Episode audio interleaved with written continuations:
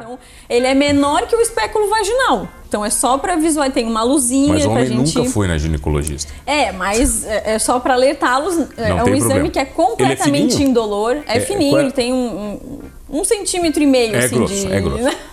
Um centímetro já é terrível. E, e não causa dor, a gente usa um gelzinho anestésico quando vai anestesia, quando vai fazer o exame. Não então sente é- nada. não sei, é Quando bem- vê, já foi. E dura segundos, assim, é só Ah, pra é, só visualizar o... canal anal e pronto. Os, Então homens, é, os homens se ficam muito constrangidos? ficam, mas É, assim. Por você ser mulher? Não, é, é- muita gente pergunta assim: ah, tu só atende mulher? Não, eu atendo homens e mulheres. E tem um fenômeno muito engraçado: que eu atendo as esposas e depois elas mandam os maridos que estão se queixando em casa de hemorroide, mandam, vai lá consultar com a doutora Denise. E aí eles aparecem e falam assim: é, minha mulher que mandou eu vir aqui. Eu vim, doutora, tá. É. E. Oferecimento: Giasse Supermercados. Pequenos preços, grandes amigos. Olha, minha convidada de hoje, ela é cirurgiã e é coloproctologista. Quase não consigo falar da especialidade dela e já imaginei um senhorzinho de cabeça branca sentado aqui conversando comigo sobre o tema. Doutora Denise Burgo, tudo bem? Que prazer, doutora. Tudo bem? Prazer também estar aqui contigo pra gente bater esse papo. Tá, vem cá, por que que você escolheu uma profissão de, de homem, de velho? É, exa- não, isso de, isso de falarem assim, nossa, é, quando eu penso em coloproctologista, eu imagino um senhorzinho de cabelo branco e tal. Já me falaram isso velhinho diretamente. te atendendo, né? então não é só tu, realmente já me falaram isso. É, na verdade, a minha escolha foi é, é, pautada em vários aspectos. Assim, eu é, queria já durante a graduação fazer cirurgia. Na verdade, queria fazer cirurgia plástica quando entrei na cirurgia geral. E aí acabei fazendo um estágio durante a, a especialidade, durante a residência de cirurgia e vi que não era a minha vibe, assim, a, a cirurgia plástica.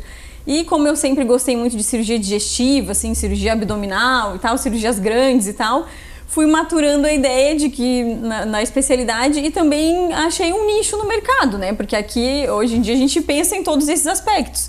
E aqui na região a gente não tem nenhuma mulher que faça esse tipo de cirurgia, Só né? você, né? Não tem?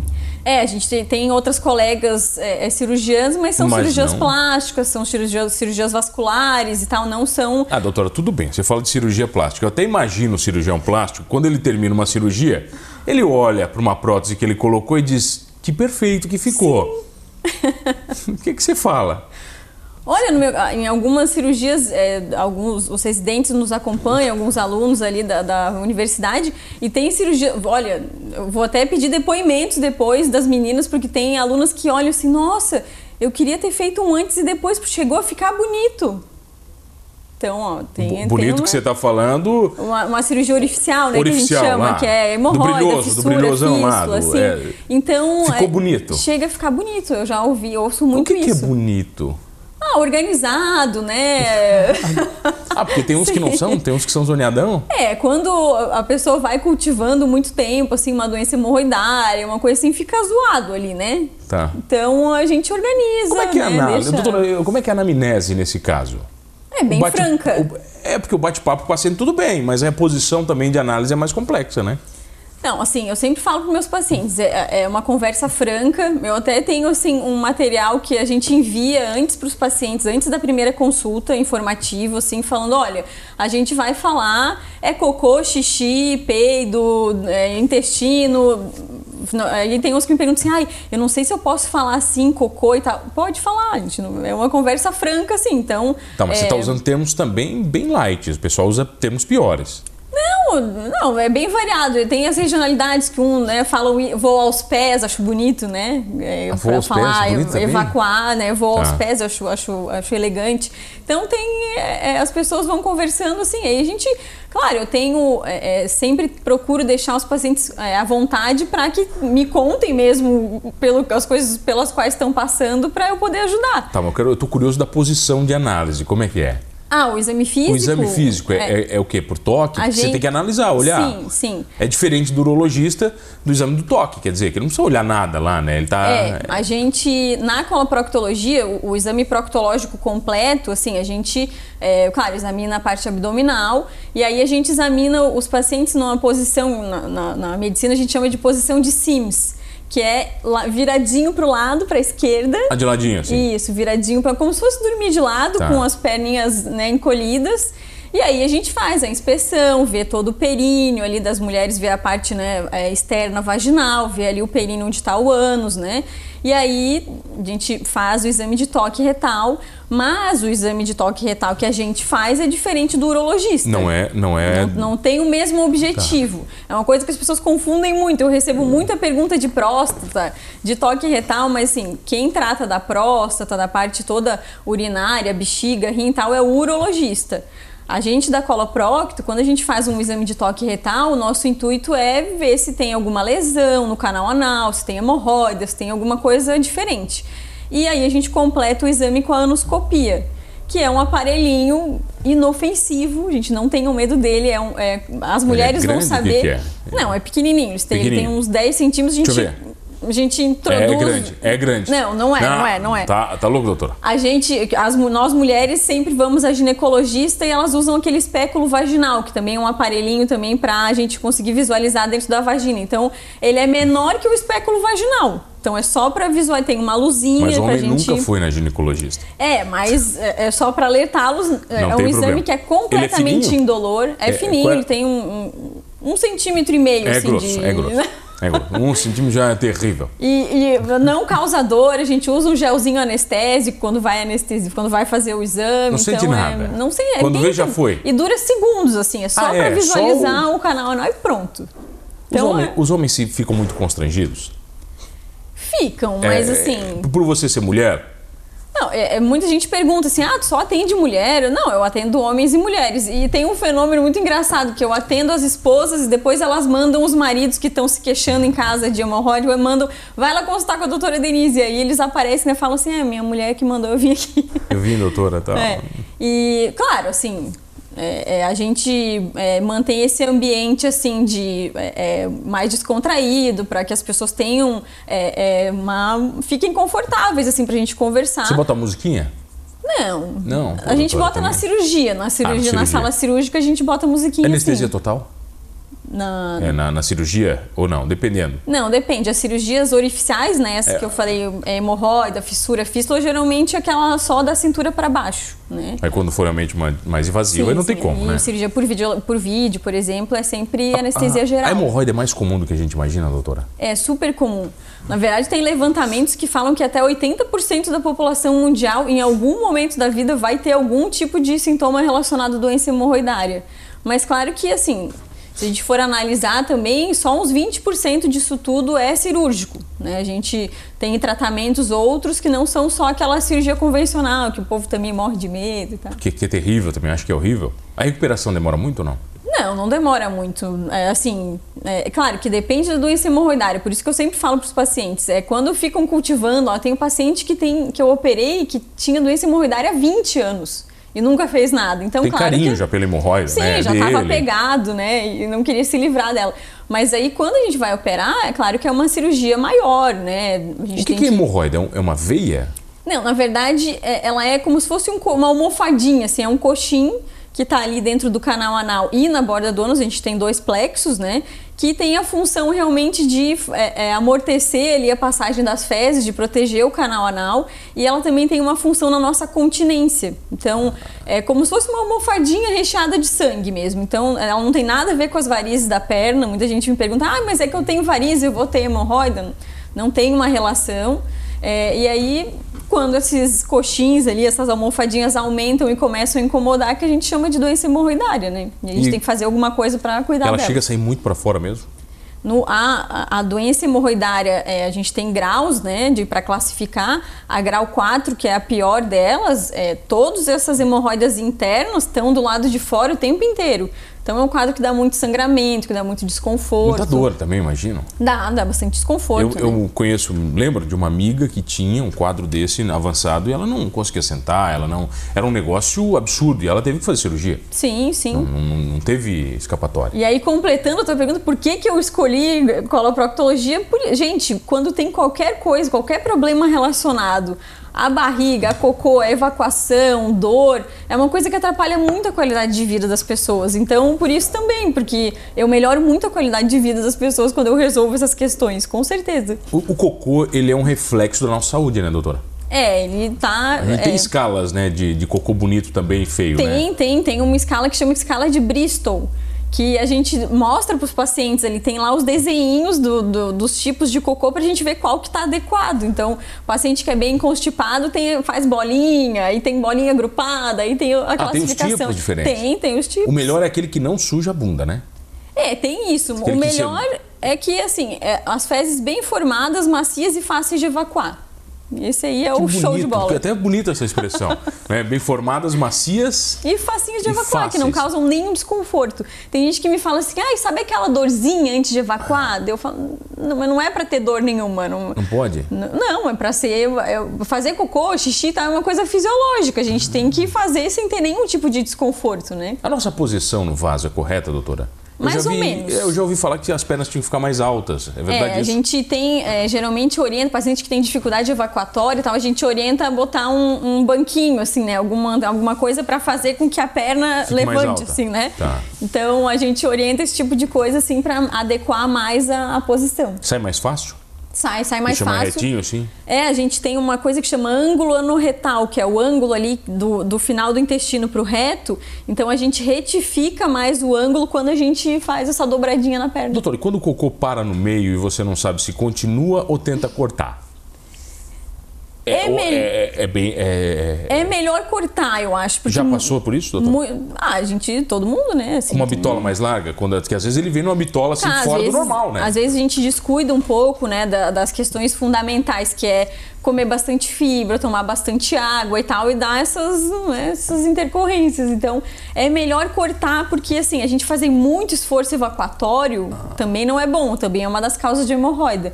Então, aquele povo que antigamente levava o jornal, a revista, né, hoje leva o celular e fica ali no Insta, né, Terrível isso, né? Terrível. Ficar muito tempo ali ao vaso sanitário é péssimo. É, é uma das causas de doença hemorroidária, aliás. Vamos falar um pouquinho mais disso na volta, pode ser? Claro. Eu tenho o prazer de receber ela, médica coloproctologista, a doutora Denise Búrigo, aqui no Manos Talk Show. É rapidinho, eu já volto. É só o tempo de eu fazer um cocô macio e Fácil de evacuar. fácil de evacuar.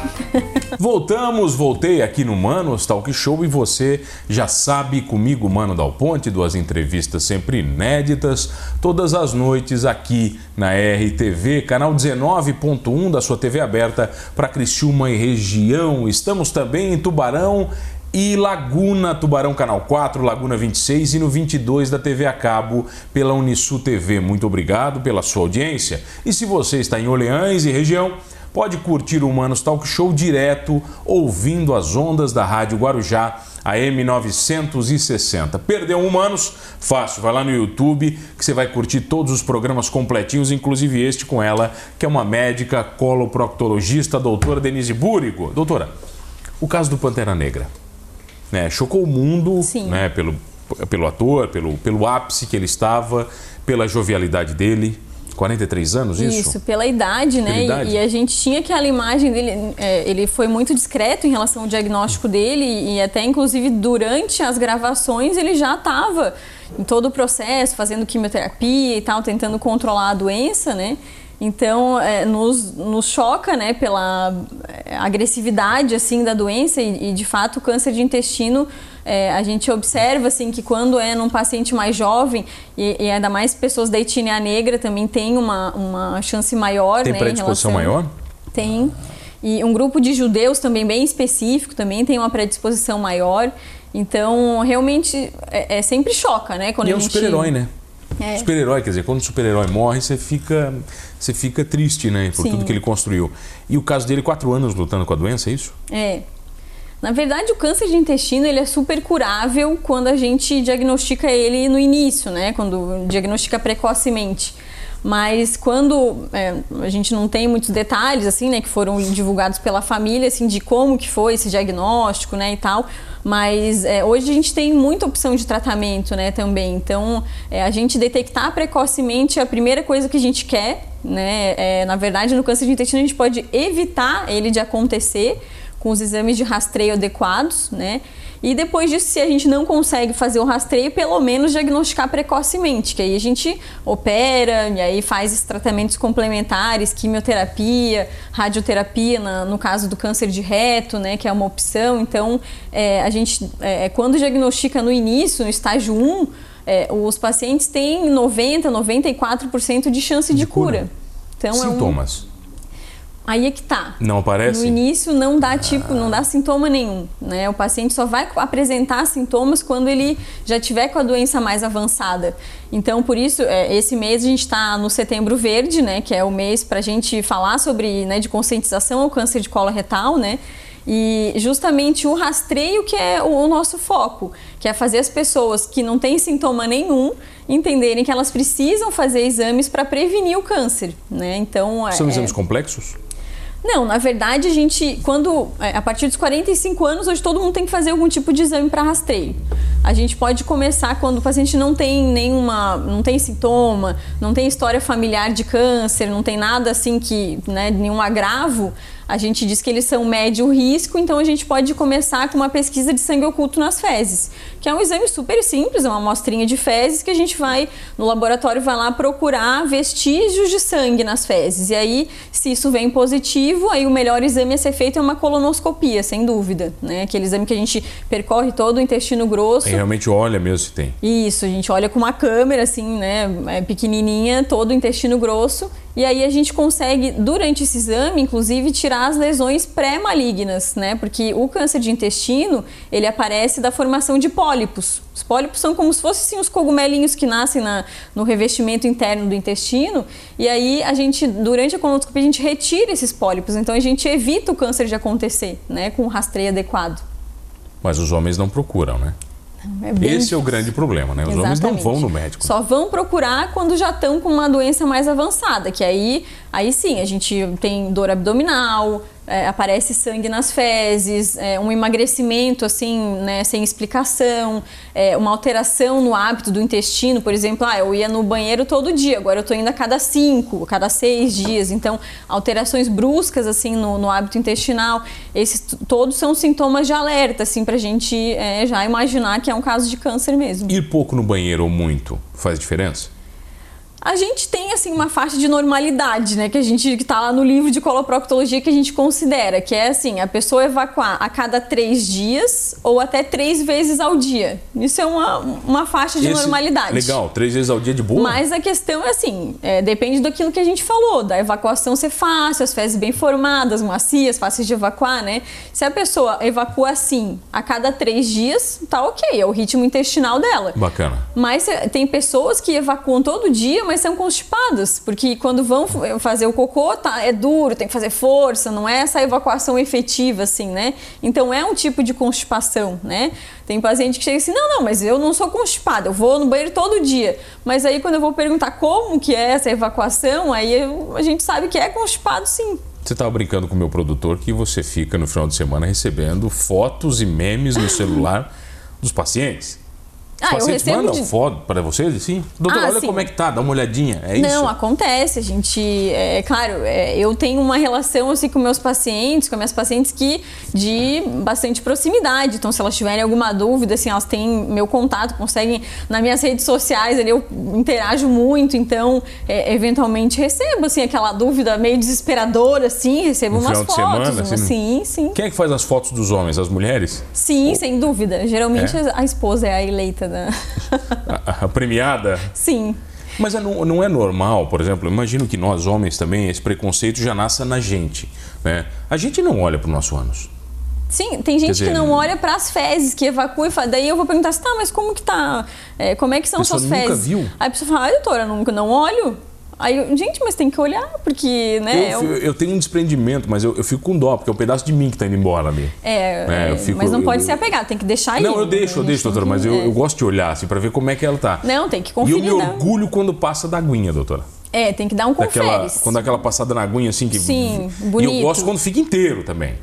É, também assim, como a gente falou, né? Bem fáceis de evacuar e tal, bem formados. Aquele formato então, de banana split, assim. Show de bola. É, aquele mais bonitão, né? Isso aí. É esse, né? É esse o objetivo de um bom intestino. Doutora, partindo desse princípio, quais os grandes mitos é, que circundam né, o intestino, o câncer de intestino, a alimentação e as fezes? Né? Porque eu imagino que todo médico que vem aqui é, é, sofre de uma coisa, a crendice popular. Sim. Né? E, e com você não deve ser diferente. Não, sem dúvida. É, assim, até a minha especialidade, eu sempre, quando eu falo de rastreio e tal, pra, eu sempre peço ajuda, falo para os colegas que são é, com quem os pacientes geralmente consultam, vai fazer aquele check-up anual. Então, assim, o cardiologista, a gineco, o geriatra, eu sempre falo, gente, me ajudem a fazer rastreio. Que é o amigo porque, dele, né? O médico é, amigo. Porque os pacientes só querem, só vão no coloproctologista quando, assim, já foram no farmacêutico, ele já deu a pomadinha, não funcionou, já conversaram com a vizinha que teve não sei o que e sugeriu tal coisa, porque querem não consultar de qualquer maneira. Então... Geralmente eles pegam algum produto que vende no mercado e passam neles, né? É, não tem são mais assim. assim né? é, a gente tem as, as pomadinhas de livre compra assim, na farmácia que não precisam de receita, tá. né? Aí tem uns que chegam assim, tiram da, da bolsa e botam aquele monte de, de pomadinha que já usaram em cima da minha mesa. Eu fico olhando, tá, tudo bem. E nenhuma indicada, muitas vezes nenhuma indicada para o seu caso. Então é, é, complicado nesse sentido. Então, banhos de assento com umas coisas esquisitas, assim, botam umas coisas na água, umas ervas, umas. É, Banho de assento, como é que é? álcool é banho de assento Senta é... num, num, Isso. Uma, é, uma bacia? Pega uma bacia, bota a aguinha quentinha lá e realmente o banho de assento ele é terapêutico em vários momentos. Assim, por exemplo, depois de uma cirurgia, até para ajudar na melhora da dor, a gente orienta, mas não precisa botar nada na água, é só a aguinha quente que age. Aí o povo vai lá e bota umas ervas, uns negócios, umas arnicas, umas sei lá na água, aí eu falo, não, gente, não façam isso, não precisa. Eles passam álcool também? É, teve, já tive relato de paciente que falou: ah, não, a minha hemorroida estava muito atacada, fiz uma compressinha com álcool, botei ele ali. Gente, não faça isso. Que desespero, né? É, não, é realmente assim, na tentativa de melhorar, e isso é uma coisa muito grave, assim, já que a gente eh, comentou sobre o setembro verde, porque tudo que sangra as pessoas, no ânus, as pessoas acham que é hemorroida. E, e, pode não ser, pode ser um câncer de reto, pode ser um câncer de intestino, né? Então, por isso que perguntam, ah, mas sangrar é normal? De... Não, nunca é normal sangrar. Né? Se sangrou é porque tem alguma coisa de errado. Alguma coisa errada naquela história. E aí a gente tem, aí tem que consultar, a gente examina, a gente vê o que está acontecendo, né? Doutora, obrigado pela presença. O pessoal te acha onde?